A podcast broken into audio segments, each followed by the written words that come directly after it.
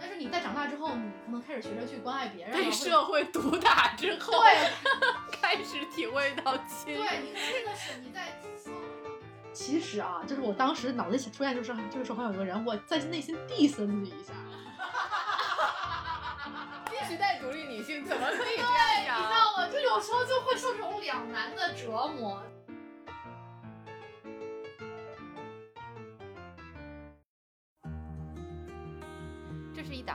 瓜子儿讨论生老病死的播客节目，我们会尝试在轻松坦诚的对话中。讨论如何优雅坦然地应对从中年到老年的各种变化，无论是自己的还是父母的。大家好，欢迎收听我们这一期的中年延长线节目，我是倩倩，我是大通通。大家好，这期我们的话题稍稍有一点沉重，啊，我们会聊一下。呃，在父母生病的情况下，我们会如何应对？我们这一期请到了有这样经历的小伙伴，我的好朋友，嗯，宗璞，和大家打个招呼吧。大家好，我是宗璞，呃，我是一个呃独自生活在北京，但是爸妈却生活在百公里之外的呃这么一个小北漂吧。啊，欢迎宗璞，谢谢宗璞，呃，这期来和我们分享这样的话题。然后，如果过程中宗璞有什么嗯不舒服的地方，我们也可以就是啊停下来。嗯，好的好的好的。我知道宗璞的爸爸其实是生过一次急症的，嗯，叫动脉夹层，对对吧？大概是这么一个名字。哦，那宗璞在经历爸爸这种急症的时候，呃。是当时是什么情景？可以帮我们还原一下吗？就当时你在身边吗？然后，嗯，具体是什么情况啊？是什么时候？呃，大概就是今年五月份的时候。然后呢，他就是我爸，其实身体一直就是有一些慢性的症状，就是他的肾呀这些一直不太好，所以他平时会有嗯比较就观察自己身体状况的一些习惯。然后突然间五月份的时候，我就接到我妈电话说，哎，他们正在来北京的路上。然后说我爸有点状况，但是电话里面他也没说得很清楚。然后我就呃，就是挂了电话，差不多一个小时之后吧，我们就在医院会合了。然后他当时的状态就是我爸当时的状态就是。嗯，有点像是那种半昏迷的状态，因为他特别的疼。嗯，对，然后他那个嗯病大概意思就是说，那个血血冲破了血管，相当于血应该在动脉里面去流，但是可能血流冲破血管之后，然后就跑到肌肉里面去了，造成那种像血栓和夹层一样的东西，其实比较危险，但是它是发生在肠部，如果可能有些人发生在一些关键的心脏或脑什么的，可能就更危险了。然后他就非常疼嘛，然后当时连夜。呃，就是就把他送到北京来了，然后嗯，就开始办理这些住院手续啊什么的。嗯，当时他来之前应该是做了一些处理了，所以就嗯就还好，然后就等了当当晚就立马办了住院。嗯，然后呃，我当时把他送进病房，因为还是处于那个新冠疫情期间嘛，所以就会呃也需要做很多那个核酸检测，需要拍肺部片儿什么的，所以当时下午就忙活这个，忙活到晚上。然后呢，就把他们送到病房之后，就不允许任何人再进去了。然后那个门关上的那一刹那，我就感觉我跟我爸妈就是有点，就是被隔开了。然后当时我就特别特别的崩溃，然后我瞬间就觉得我好像就失去爸妈那种感觉。然后当时就是，就是从那个门一关上，我的泪就开始往下流，然后一直流到我从医院出来，在马路边上爆哭。嗯，然后就是。就当时就觉得哇塞，就是我的天好像要塌下来那种感觉，就是非常非常的就是强烈的那种状态，就当时给我的那个冲击还是挺大的。嗯，但他当时并不是有什么生命危险，但是就是情况比较紧急。对，就是你你可能医生已经告诉你说没有生命危险。对对，我妈他们当时是知道这个状况的，但是就是因为那个特别紧急，他是剧痛，然后我爸可能就整个人会特别的虚弱，然后到医院之后呢，可能就是先安排各种检查，第二天早上。嗯，他应该是用了一些药，会把那个东西做一个控制或什么之类的，然后就看再去看状况，看他的一些，嗯，肠就是肠胃的一些状况，包括他的排便、吃东西这些东西，好像都要观察，然后再决定是保守治疗还是做手术。然后最后其实是保守治疗的，就相当于还是没有动手术。哦，对。但是他当时那个状况下，我们是不知道的，因为得观察之后才决定到底要怎么。你那时候觉得天塌了，是因为之前你生活里你爸对你来讲。很亲密，很重要，或者是说你从来没有想过他有一天会，会会像塌了一样，是吧？就我，因为我就是从小就是会有一种感觉，就是我从小到大都有一种很强烈的感觉，就是我在外面不管遇到什么事儿，嗯，就是我失败了也好，受人欺负了也好，还是我这件事儿干不成了也好，就是比如说，嗯，以前考试的时候说，哎呀。没准备好，我考不好了，可能当学的时候最重要就是考试嘛。然后我都会转念一想，我想没事儿，我不管我怎么样，反正我还有个家可以回。嗯，就是我的家对我来说和我爸妈对我来说是一个就是很好的那种安全基地的那种那种感觉。嗯，所以其实一直以来我都是是那种感觉，从来没有想过有一天他们会突然间会出现一个安全你的安全基地出会出现一个裂缝，甚至说它在老化，可能会塌，嗯类似这种。所以当时对我来说是个挺大的嗯。冲感上的冲击。嗯，所以那之后，哎，其实事情过去没有特别久哈，但没有是没有特别久，那之而且它后八月嗯。份才刚，现在才才刚刚一点点恢复，嗯还要三个月检查，三个月检查，所以他八月份本来应该来北京复查的，但是就是因为疫情什么各种原因，他也一直拖着没来，所以我妈就老说让他来复查，啊，到现在也没还有还没有复查，就是第一次该复查的已经拖过去，现在第二次的复查时间都快要到了。对对，哦，那所以这之后你会有什么这种责任感上或者心理上强烈的变化吗？比如说具体的会会跟着妈妈一起催促他们，他要复查什么嗯？，就这个可能就涉及到我跟我爸之间的那种互动，其实挺微妙的。就是我们嗯平时不会说太多那种互相关心的或什么之类的，嗯然后我大部分都会托我妈去 push 我妈去传达这个意思。然后她当然就是复查这个事情，我妈肯定跟她说过好几次了，但是她一直也没有太太太动吧。就她可能在我们家目前还是属于那种权威型的人物，哦，还是就依然还是就是在嗯说话上面，在什么上面。那她自己自自己，你觉得她心态上有什么变化吗？嗯他心态上最大变化肯定就是他觉得自己老了呗，然后想快点，就是把我 安顿好了之类的这种。他就是他首先，我可能第一点就是说，他觉得自己现在变得很老了，那他要做尽一切的工作，保持自己的身体健康，然后这样才不会给我添麻烦。这可能是他现在一个很大的优先考虑的你是怎么像刚才你说你跟爸爸交流可能会呃间接的，那你是怎么的知道这这一点？就可能你到一定年纪之后，你学会观察了之后，你就知道家里的那个氛围和情感的流动是什么样的。所以你现在会经常回家是吗？对我现在就是比起以前，我会更频繁的回家。然后我上周才回了家，嗯然后我跟我妈就是，其实我每次回家的时候，我要离开家的时候，其实很就是很就是，比如说我周五回去，周天要走嘛，嗯，我每次回家就礼拜天要走的时候，我都会有一种莫名其妙的伤感和不舍，就好像我要又又去当那个离家的离离子那种心情。然后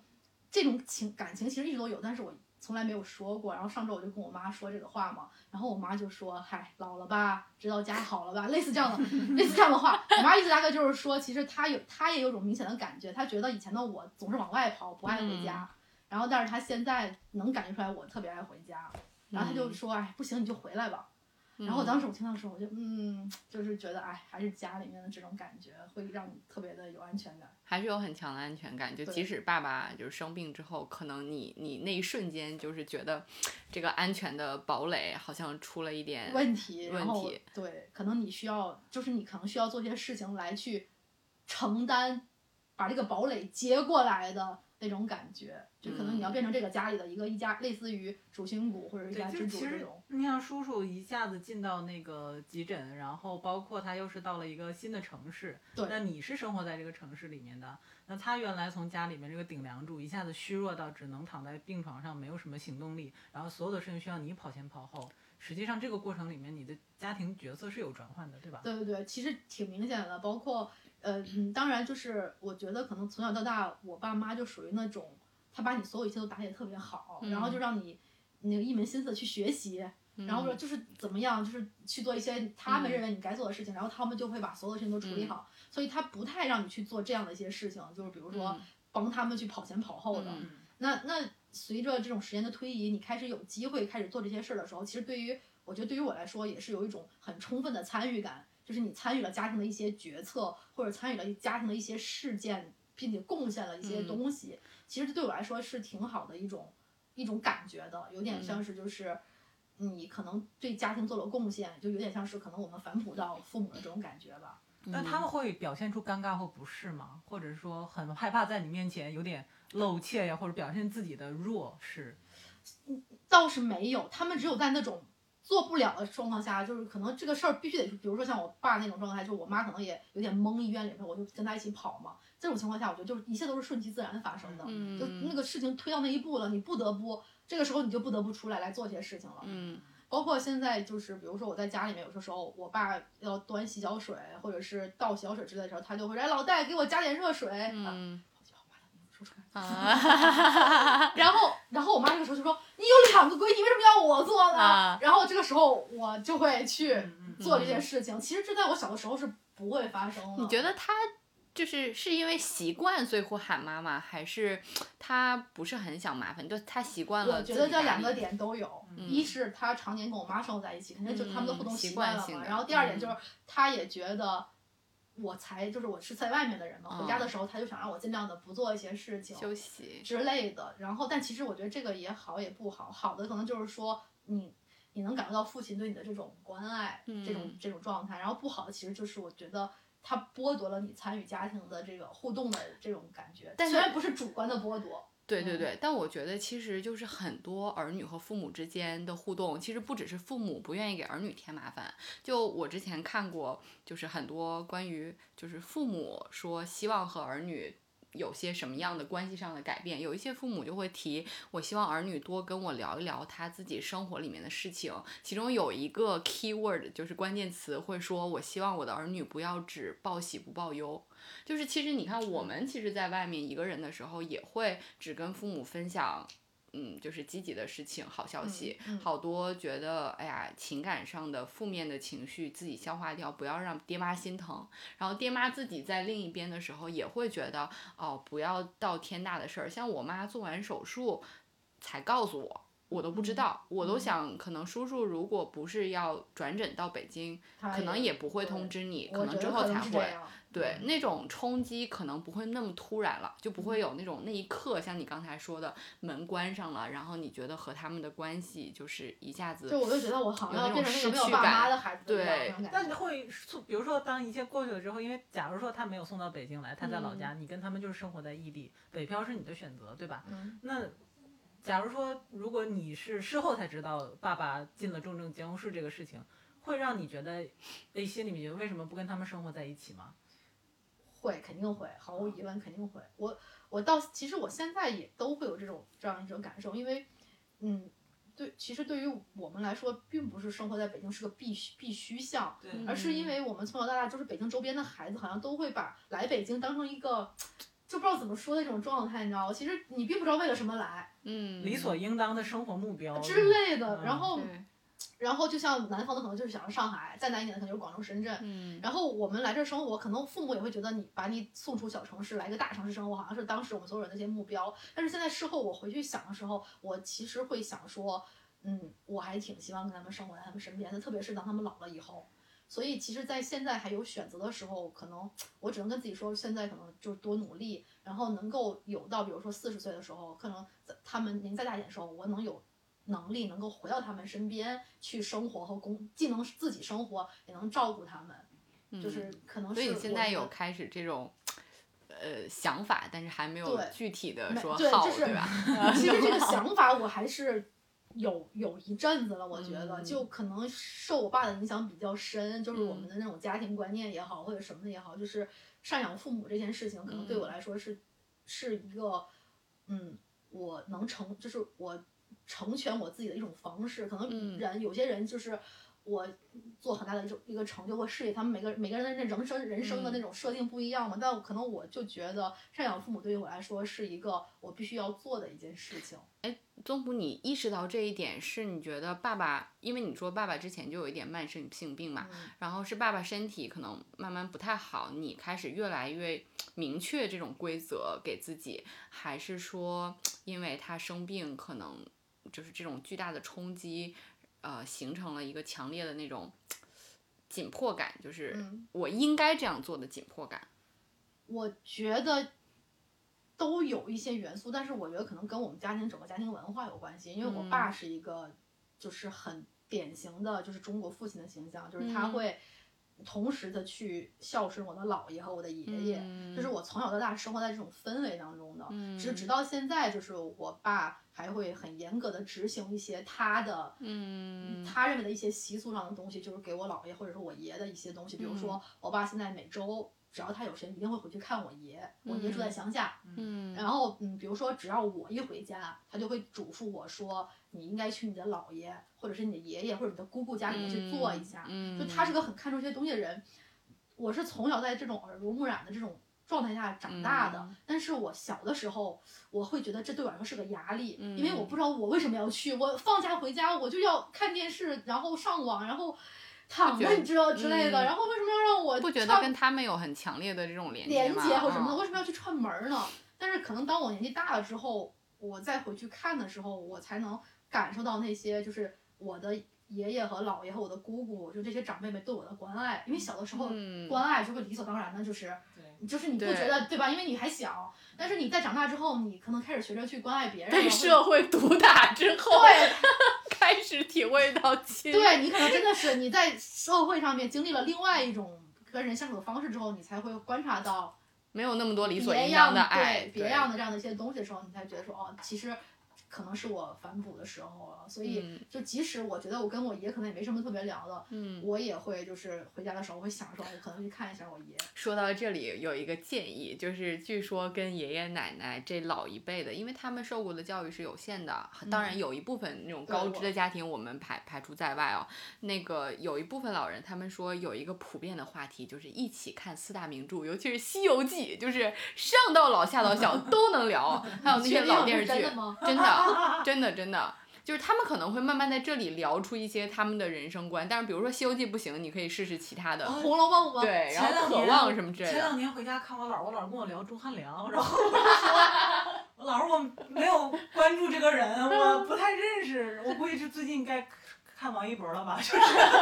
姥姥可以的，姥姥可以的。你姥什么背景？是不是高知分子？他姥姥算高知啊，我觉得。对呀、是我就觉得肯定是有一定的那什么的，才会有这样的一种跟着潮流的那种。当然，他也会聊一些所有老年人都会关心的婚恋问题啊，什么这些普遍的问题。但是非常特别的点就是，他其实还是对这些就是潮流的东西是感兴趣的。对对这种是少数。确实，宗璞说那个我也有感触，就是嗯，你有的时候跟老年人回以前的心态，会觉得说不知道为什么要去。呃嗯，家里人会说你要给打个电话去看一下，做一下，嗯你会有好一点的就会觉得说啊，反正这就是我的任务，听话我就做吧有任务，嗯对也不会去想为什么。嗯但可能年纪大了之后，就会觉得说哦，就会觉得说哎要去一下，要跟他们沟通一下。那嗯你这个心态是从什么时候开始转变？我觉得其实这是看问题的角度不一样，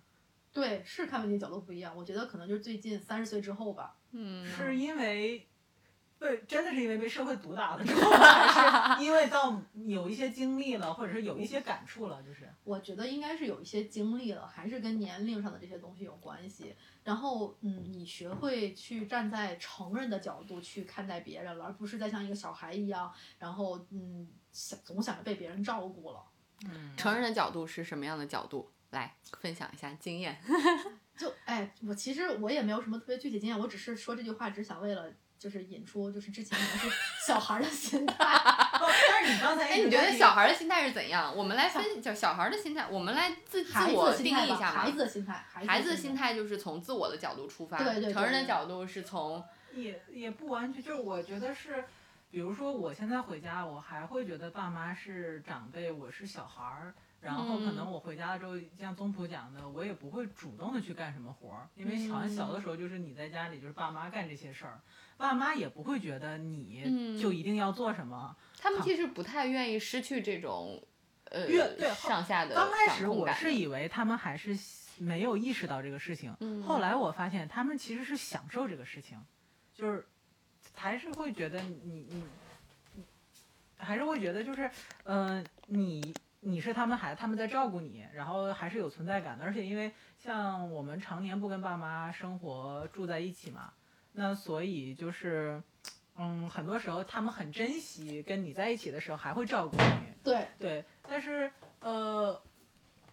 我是因为我不知道宗璞的转变的角度，因为宗璞刚才其实一直在提反哺，反哺就是我的理解，反哺实际上就是从原来的那种父母照顾下一代的角度，变成了子女去照顾父母。嗯对他的那个角度的转化，其实我觉得是，呃，如果他没讲，我没意识到，但他讲过了之后，我会发现，哦，是你看待有一些事情的时候，会想说，我如果是他，我是怎么想的。嗯嗯啊，这就是这种东西，在比如说我们在工作里面是很自然而然的，老板是怎么想的，嗯但是可能在父母身上，我们反而是会忽略这个。就因为你从小理所应当的觉得他就是我父母嘛，的他的角色就是那个样子。他就是强大的，嗯他就是靠山，他就是呃，反正我最后一个以解决一些问题的懂的人。嗯然后或者是比如说你当了妈之后，那个你会知道，哎，养儿子是这种感受，但是可能我，就比如说我们单身可能会是不经意之间，是因为他们一点一点，就是那个。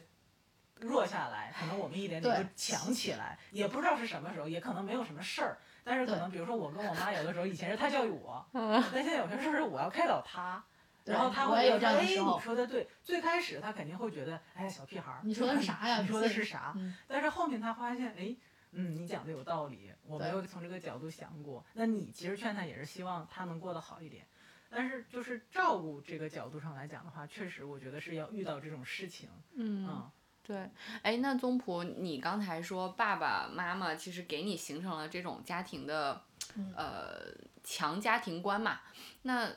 他们有跟你提过，比如说期待你回到他们身边之类的嗯，想法吗？我觉得这些这些东西不需要他们就是直白的说出来或怎么样的，我能感受到这个东西，因为父母谁不想让自己的孩子在在那个自己身边呢？特别是我觉得，嗯，除非是就是有些人他有很好的事业，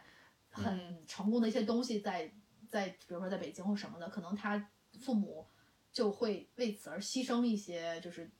跟自己孩子相处这样一些时间嘛，嗯但是其实我觉得对于我来说，我我们就是一个很普通的上班的人，而且嗯像我爸周围有很多的他的同事、我朋友的孩子都在他的身边，嗯自然而然他会有一种对比，说哎呀，那我也就是 觉得就是如果女儿常在身边也挺嗯好的。但他同时可能也能接受和理解我在北京这样的地方，毕竟还离家近嘛。就对于他们来说，其实这个是可以解决，这个路程嗯不是就我想回家立马就回去了。嗯，但如果我要是去更远的地方的话，我觉得他们可能就会有一些问题。哎，可是宗木，你刚才提到的一个点就是职业的这一点嘛，就是你不得不就是面对他们，虽然期待你回去，但是你就要换工作呀，就要你你在当地找到适合你工作的或者是发挥自己特长的地方。那这个问题可能，因为我们 学的这个专业其实蛮小众的嘛，嗯那你回去之后就可能无解呀，那嗯他们没办法呀。其实，其实我我觉得这些东西我们都还只是停留在一些想法层面上，其实没有，嗯并没有具体的执行。嗯，所以其实如，而且他们，我觉得我还没有到那种程度，说我们我要为了他们而放弃一些东西，必须物理的在他们身边就长期的守着，还没到这一步。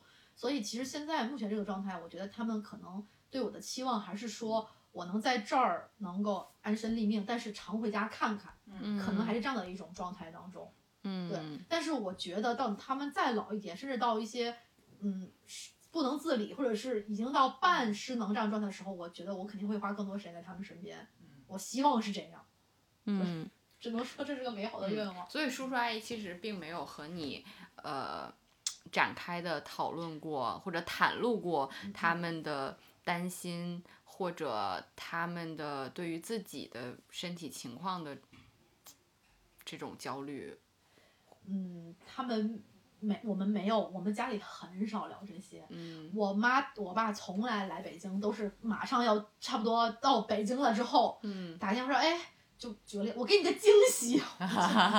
惊吓又来了，我都我只要一接他打电话我就开始紧张，就是嗯，哎，你其实会怕他们打电话是上次的那种事也不是，就是我他我们家就是从来不聊，一聊绝对有事儿，啊？就这种，所以只要我爸妈给我打电话，我给我爸妈打电话，但我们双方都有一个默认的概点，就是说肯定要有一些事儿要说。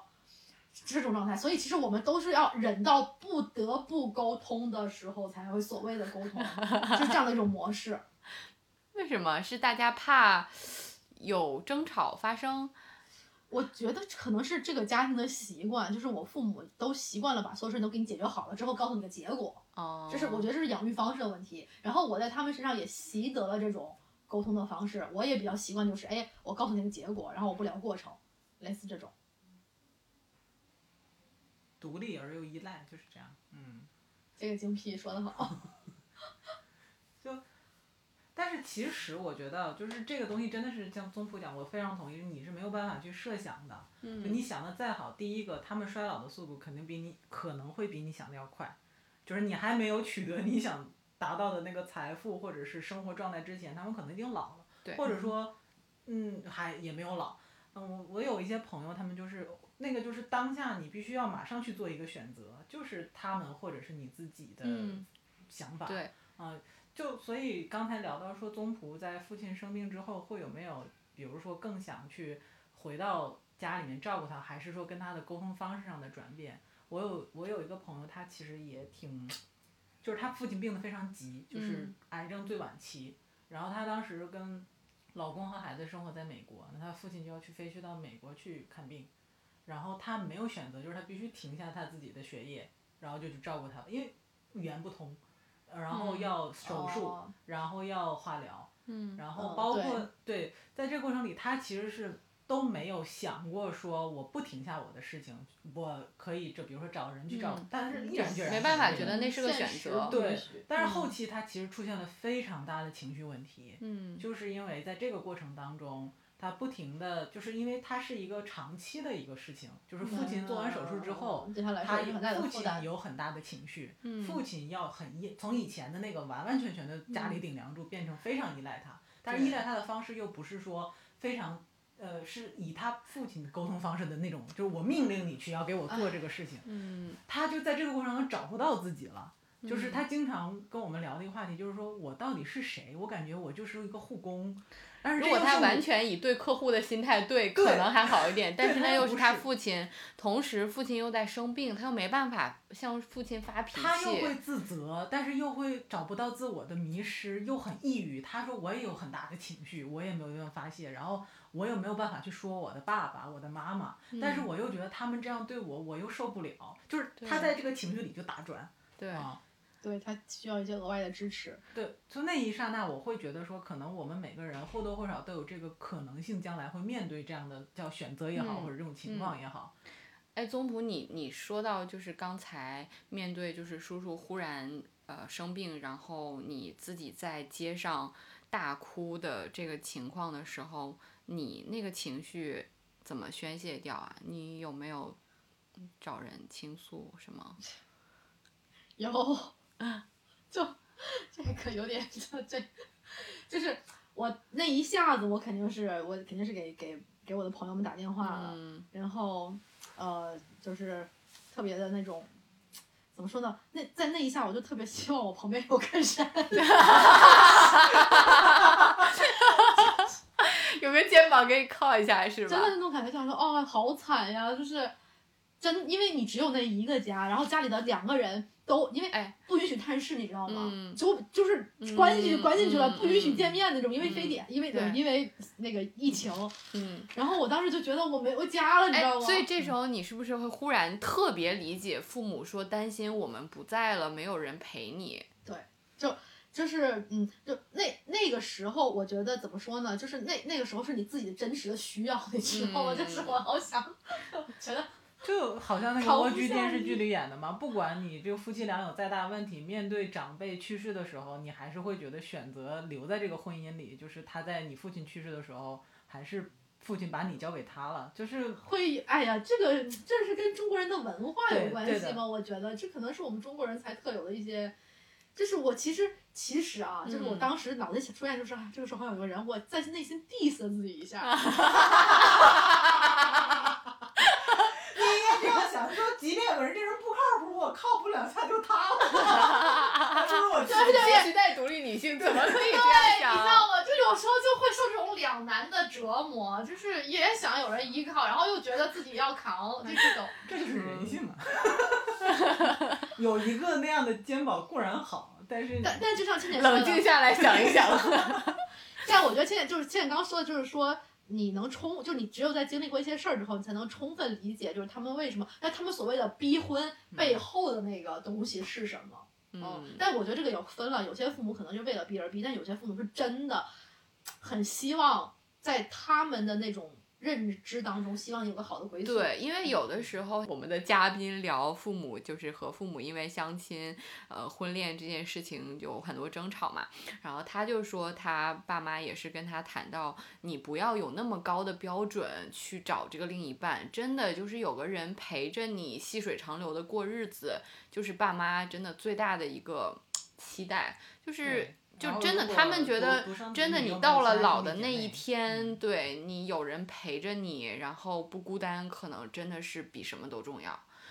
但是你发现没，就是那是爸妈说好话的时候，就是好的时候你听进去了，你只有到经历什么时候，你而而且你只是在那个那个时刻那个才有这个需求，然后其实过了之后，对对你看我对对现在就又，但是就是说，我觉得这个事情还是有好的部分的，就是说你以后再遇到这种冲突的时候，就父母之间有这样所谓的逼迫，或会稍稍有一点同对你理心。你你能你能嗯更能理解他们一些吧，嗯嗯嗯。因为你确实对所以那之后，你有跟爸妈分享过你那个时候的感情吗？以你们家刚才你说的这种文化沟通习惯没有，对吧？没有，就是我们家就是属于那种翻脸比翻书还快，就是每个人都是突然间一顿暴怒完了之后，然后第二天又可以就是哎来吃点什么之类的，就这种，就是啊我，们修复的也很快是吧？我们家这个模式不太好，不太健康，但是就是那你会恐更比以前更恐惧吗？就是恐惧一些不好的事情发生，或者恐恐惧深夜的一通电话，呃，我我我我倒是没有，因为这件这就是我觉得，如果后面我频繁的接收到一些信有关嗯，他们就是爸爸现在整体恢复的还比较好，对吧？对对对，我可能会嗯慢慢的会有这些东西，可能现在还不是时候，现在只嗯是一个小小的一个一个一个一个那个什么。但是各位朋友们一定要不要像宗璞 这样子，心宗璞还是真的心很大。就是我觉得如果就是父母过了五十五岁左右，真的要帮父母定期的约体检。然后，即使他们自己说，哎呀，不用不用，就是有的父母我知道，真的是那种，就父母会有两种极端，一种是把自己的那个健康看得特别特别重要，然后呃当然也是为了给儿女减轻负担嘛，嗯然后自己就会把自己的一切安排的明明白白。还有一种父母就是我不体检，我也不知道，我也不需要知道，真的有这种。对是拒绝的对，所以碰见这种儿女，有的时候就是很无奈嘛。但我个人是觉得，就是遇见这种情况的时候，就是，呃，趁和父母相见的时候，把体检安排好，然后呢，三个人一起去，就是父母儿女一块儿去。你跟着他一块儿去了呢，他也就也躲不掉了。如果你真的告诉他你自己去吧，他应该自己就不会去了。嗯我我爸可能就属于那种还蛮精细的一点的，反正就是他会、他会就是定时的就开始照顾看一下自己那个，反正我妈就老调侃他，就他是我们家生活最精细的人，但是就得病最多的人。阿姨也是很，我妈也用一种很鄙夷的语气这样说，就是反正我爸确实挺精细的，经常我每次我回家都会告诉我要做什么操，然后哦泡什么脚啊，吃什么东西，然后就是，然后结果他确实是个就是经常会有些身体状况。嗯，所以改改天邀请叔叔来跟我们分享一下养生。你说，你说这个心态就变成一种反哺的心态，除了说你可能会更多的站在他们角度去思考他们给你的一些指引或建议外，还有什么其他的吗？就是嗯，其实经济上面我是完全做不到所谓的反哺的，家里面也嗯完全不需要我有任何的那个什么东西，甚至我现在每次回家的时候，我爸还经常的就是，嗯，贴你一点。是你知道，我有的时候我想，就是你会觉得其实你也不是也不是什么大钱啊，但是我爸可能就还是会有那种哎，就拿钱给你花的那种，就硬要给你。嗯然后有的时候我就会，那我也会接下来，就这种。嗯经济上面是没有，但是我觉得心理上面和一些行动上面肯定是有一些的。嗯比如说，呃，心理上面的话呢，我可能就是像刚刚就是说的，就可能会更理解他们。那么当我更理解他们的时候，我说话的语气和方式都会发生变化。嗯，那就比如说有的，嗯，就现在会经常会说话的时候会会就会开始撒娇之类的，会说一些嗯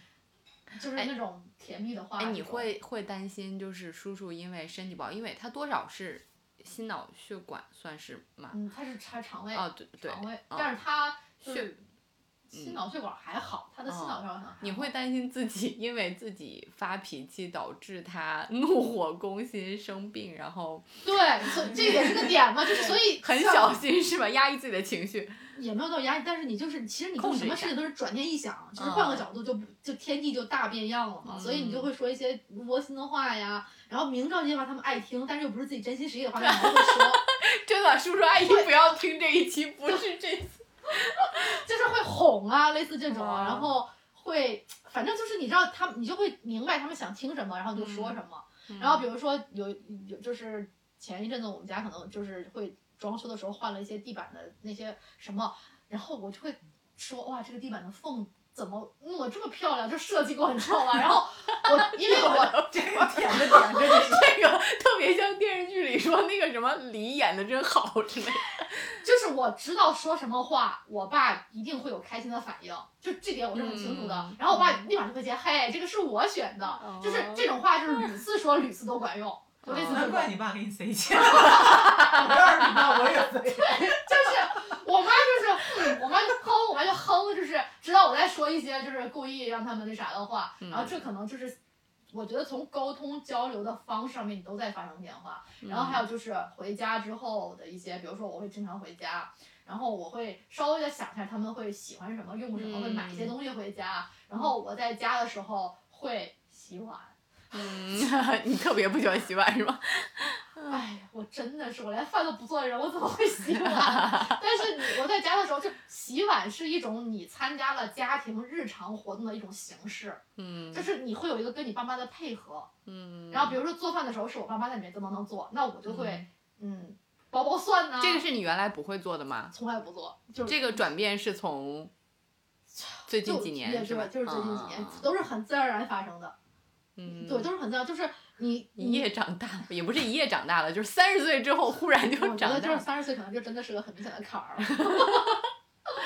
嗯 然后就是洗碗呐、然后就是很自然的，就比如他们在这儿做饭，然后我就会打打下手啊，嗯然后他们吃了饭之后就走嘛，然后我就会洗碗呀、拖地呀、然后呃跟着我妈去遛弯儿啊，然后嗯陪我爸去看我爷呀、去跟我爸买什么东西呀、反正就是会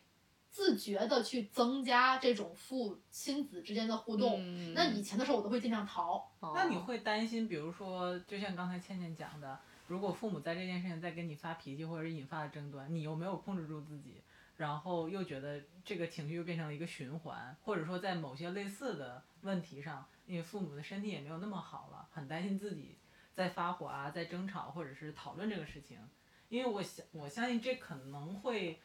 就是这也不是说你一直去竭力避免就可以避免到的，就是怎么在父母比如说。慢慢慢慢，他们也身体不是很好的情况下，如果碰到类似的矛盾或者嗯争吵，嗯，怎么能去，化解吗？或者是或者说这是不是一个心态问题？不要尝试去避免，还是要沟通。就这个也是我我我困扰的，比如说我跟我妈有的时候，有的时候没有控制自己，发了火之后，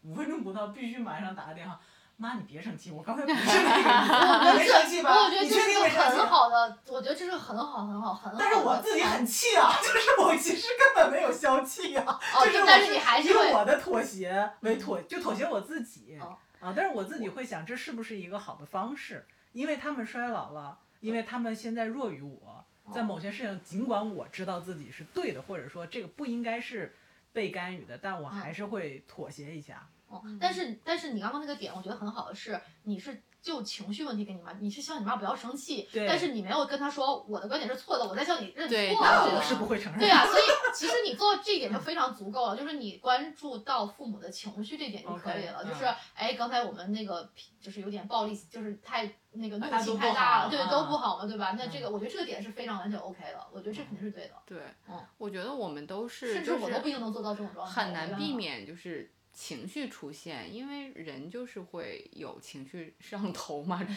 但是重要的是大家在冷静的时候沟通才会比较有效嘛。因为嗯很多时候家里人吵架在情绪上吵，吵到后面都不知道因为什么在吵。对，因为正如果大家都是正常的状态，情绪是 OK 的，但是就是比如说父母有生病啊，你会哦更有愧疚感，就是这种。对，但我觉得嗯确实没有必要因为父母生病或者各种各样的，因为自己长大了，然后觉得要反哺父母之类的这种，嗯，这种原因去去去去妥协自己坚持的一些规则，我觉得这些嗯没有必要的。嗯但是和父母保持一种嗯良性的沟通，嗯嗯，对，很很多时候，那个他们的本意和他们表出来的意思和你接收到的意思中间是有很多、很多差。或者他们只能以他们知道的方法论告诉你，嗯，对吧？但是嗯没办法手把手替你完成一切，或者知道经历你所经历的一切，这些是其实我觉得很多时候就是。父母在跟跟你说你为什么还不结婚的时候，其实背后他其实有很多意思，有可能他的意思是你到底喜欢什么样的人，有可能是嗯。你、你你现在的那个过得好不好啊，你的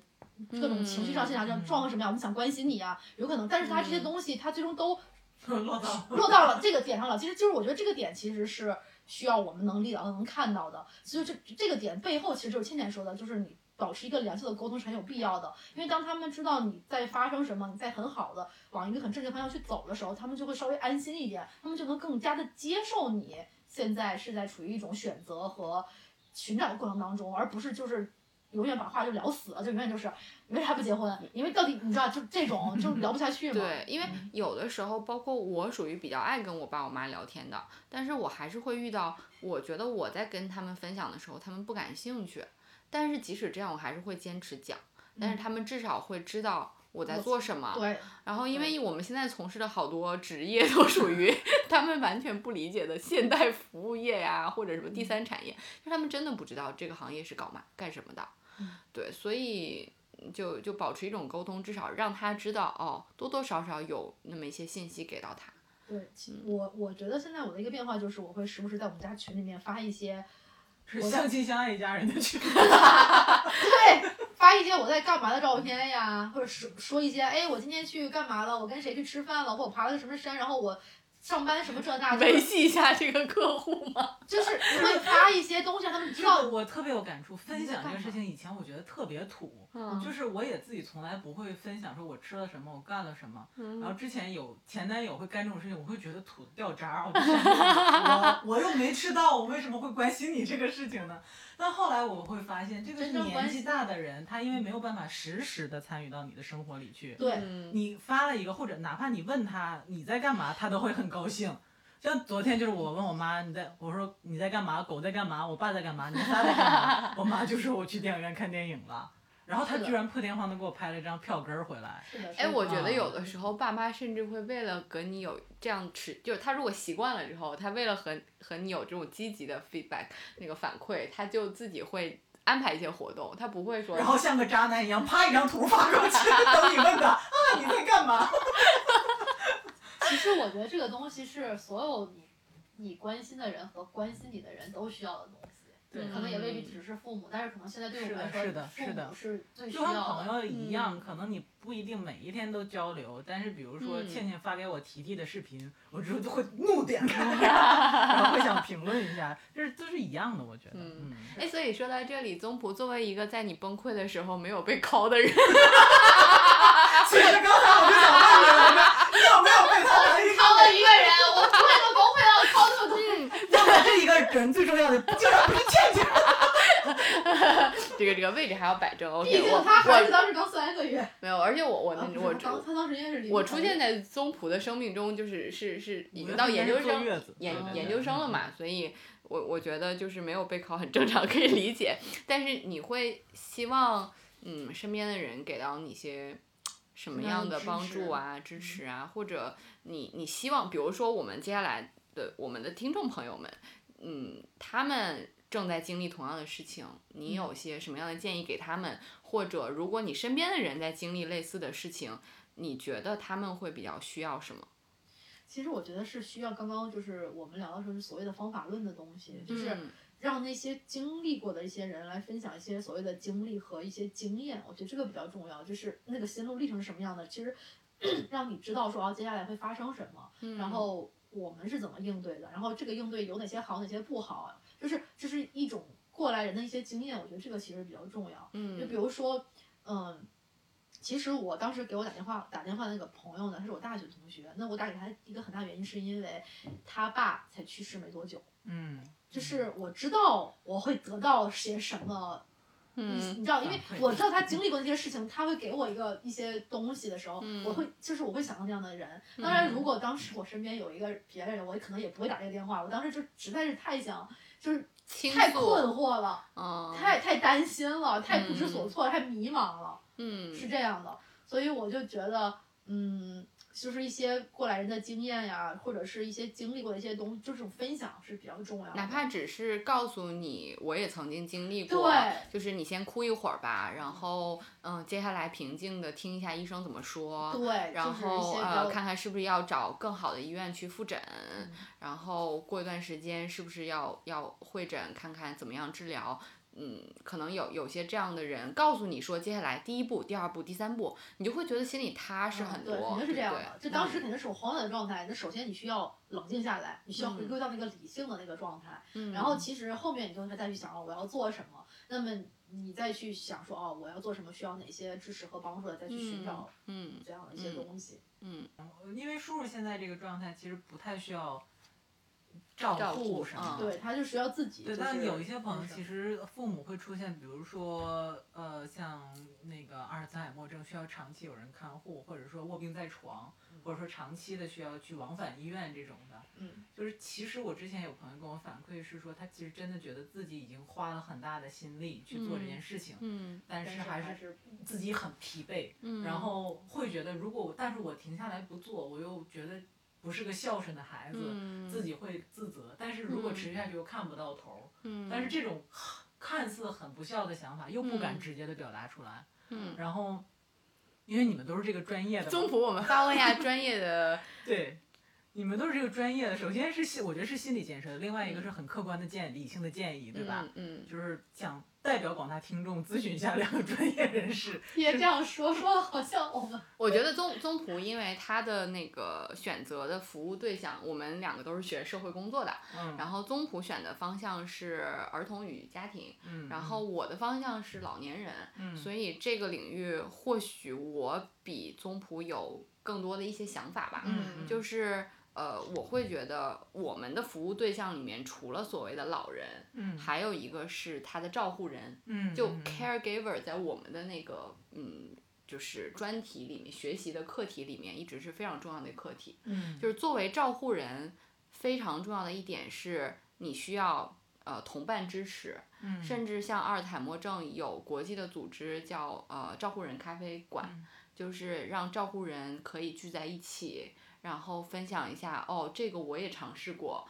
有效或者没有效。这个没有效，你要继续努力，就是类似于那种美国的叫 support group，精对对神支持支持小组。嗯对对你会得到这种支支持。然后首先你会知道哦，我不是一个人，然后嗯这种感觉首先很好。然后另外就是有的时候照顾人会说我已经我已经就是呃精疲力尽，没有任嗯何的时间精力再去参加这样的所谓的社交活动了。嗯，但其实不要，就是你要寻找一些社会帮助，比如叫喘息式照护，嗯，你可以请一天的人，或者比如说你的经历经济条件比较好，你就去找一个这种私人的护工，哪怕嗯到家里一天。家里面一般都不止一个人吧，好歹嗯亲戚朋友总是有的。朋友，嗯我觉得对于我们这一代没有兄弟姐妹的人，嗯像大通，你可能就是我的非常好的好朋友。那如嗯果我需要的时候，我就会让你到我的家里来帮我照顾一天孩子，照顾一天爸妈。嗯，我要去喘息一天，嗯，你要允许自己有这样的需求，嗯，然后在这样子的情况下接纳自己需要休息，再去嗯一定的这种社会资源的帮助下去得到一天的休息，嗯这个非常非常重要。因为嗯如果你自己不开心，你的精神状况不好，然后恶性循环，你即使非常努力的想要照顾爸妈，对爸妈好，你最终还是会把情绪可能就是怨念传导到他们身上这非常正常。但你又你真的假如说没有憋住那个情绪输，就是输出到了父母身上，你又会非常自责。对，对，这这种这种恶性循环特别不好，所以你一定要让自己休息。嗯，所以对嗯于就是我们的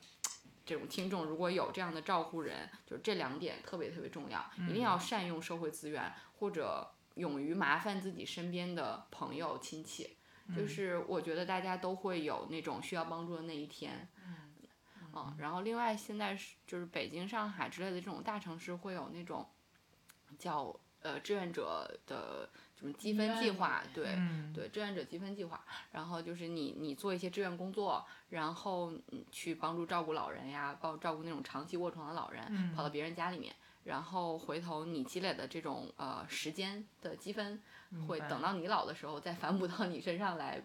换兑换别的照顾。当然我知道很多志愿者去做这个事情不是为了这个，是的，因为你也不知道这个机制是不是会一直存续下去。嗯对，但是嗯，可以尝试着去利用一些这样的资源。嗯嗯，包括很多现在北京、上海的社区，包括我觉得不止北京、上海啦，这个现在民政主要做的工作就是这个，就是在社区，包括卫健会有那种日间照护中心、社区活动中心，你哪怕把家里的老人。嗯呃上海也也也都很好，然后广州也都不错。然后像把老人放在那样的社区的日间中心，哪怕照顾一天嗯或者八个小时，嗯自己得到一点休息，去做个美容也好，就是真的要允许自己，就是嗯你你你应得的。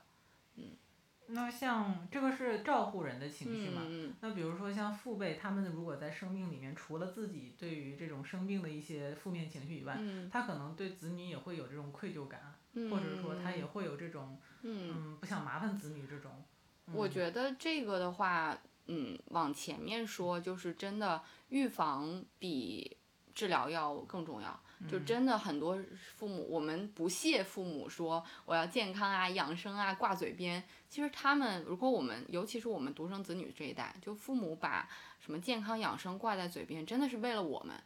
就是为了让我们在他们老了的时候能够负担小一点。他们就是通过这样的努力，让自己的健康年龄长一点。比如说到八十岁，他们还是整体自理的，可能动作变慢了，可能只是偶尔一些那个出门采买或者比较复杂的任务需要帮助，多数任务他都能自己完成。那么这样的话，你的负担就会小很多。所以父母可能一是要做一些真的是预防和努力，然后儿女也要帮助他们建立比较好的这种健康的生活习惯。然后另外一方面就是他们你说的这种愧疚的方面，嗯，其实我觉得转念一想，嗯，就如果问题不是特别严重的，呃。我们原来没有强调叫自立自理，就我们在老年学里面会强调自立自理，就是老人其实是可以在一定的帮助下，呃，通过社会支持来自理生活的。嗯，比如说像老人如果只是失禁，嗯，那中国的老人是不是就不出门了？但是其实，在国外可能会说，老人你带上护垫呀，这种一次性纸尿裤，就是老人就带着它出门。嗯然后或者像日本，就是有那种接护服务，就是呃车接老人去医院呀、接送医院呀什么的。然后比如说一周上门三次，像中国现在长护险也在做这样的事情。嗯其实他只需要这三次上门，其他时间他是可以自己在家生活的。嗯他不需要那么大的负担。然后另外所谓的一些那种呃康复服务，就是生活照料，是为了让老人可以自理。比如说像把老人送去养老院，养老院就会给老人喂饭，嗯那这种喂饭老人的那种自理能力是会在这样子的强照护下丧失的。嗯然后，那那如果你是自己在家的话，老人真的我吃一个半小时，我也是在自己吃饭。对。嗯但有的时候我们家里面人就会就会给老人喂饭嘛，嗯。但其实不要，就真的老人如果能自己吃，就让他自己吃，嗯。不是迫不得已要帮他做的事情，都尽可能恢复他的自理能力，这是大家可能不嗯不太知道的一个专念观念上要转变要做的事情。嗯不要觉得哎呀你自己做不了，我来帮你做什么穿衣呀、然后吃饭呀、这些在他能自己做的时候，你都让他慢慢自己做。其实有一些像现在大家比较常常见的那个叫呃脑梗，对吧？就是中风啊什么之类的这种，这种其实他偏瘫了一次，就是脑梗梗了一次之后，他他其实可以慢慢自己康复一些能力的。那你就让他自己慢慢做，只要小心一点，不要摔倒呀，然后家里铺上防滑垫呀，然后经常就是有一个所谓的紧急的危机处理机制啊，就就好了。就不要真的剥夺他们自己的这种能力。那当然，到了生命最后的一个阶段，就是真的失能达到一定程度了，那就要面对说，我是请一个二十四小时护工，嗯还是说真的送去养老院？嗯那其实中国现在一直在努力解决的就是，呃，一有百分之九十的人在家里和百分之九十九十七的人在家里和社区养老，只有百分之三的人才住到养老院里。那当然，其实现在养老这个预预计数。对对叫九零七三嘛，嗯对，就是多数人其实还是习惯在家里面做嗯最后的这个阶段的。那比较幸福的状态，真的就是，嗯，在家里面待到呃就是健康的状态，比如说八十，然后最后两年可能卧床，那这个照照顾负担相对来说小一点。嗯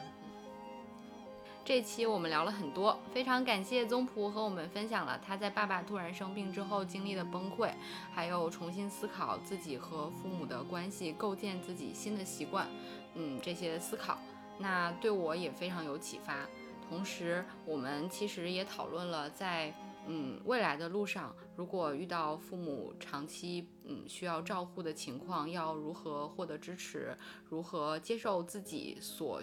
呃面对的需要。那么，希望收听这期节目的你们能够从我们的讨论中获得一些小的帮助、小的启发。谢谢大家。谢谢大家。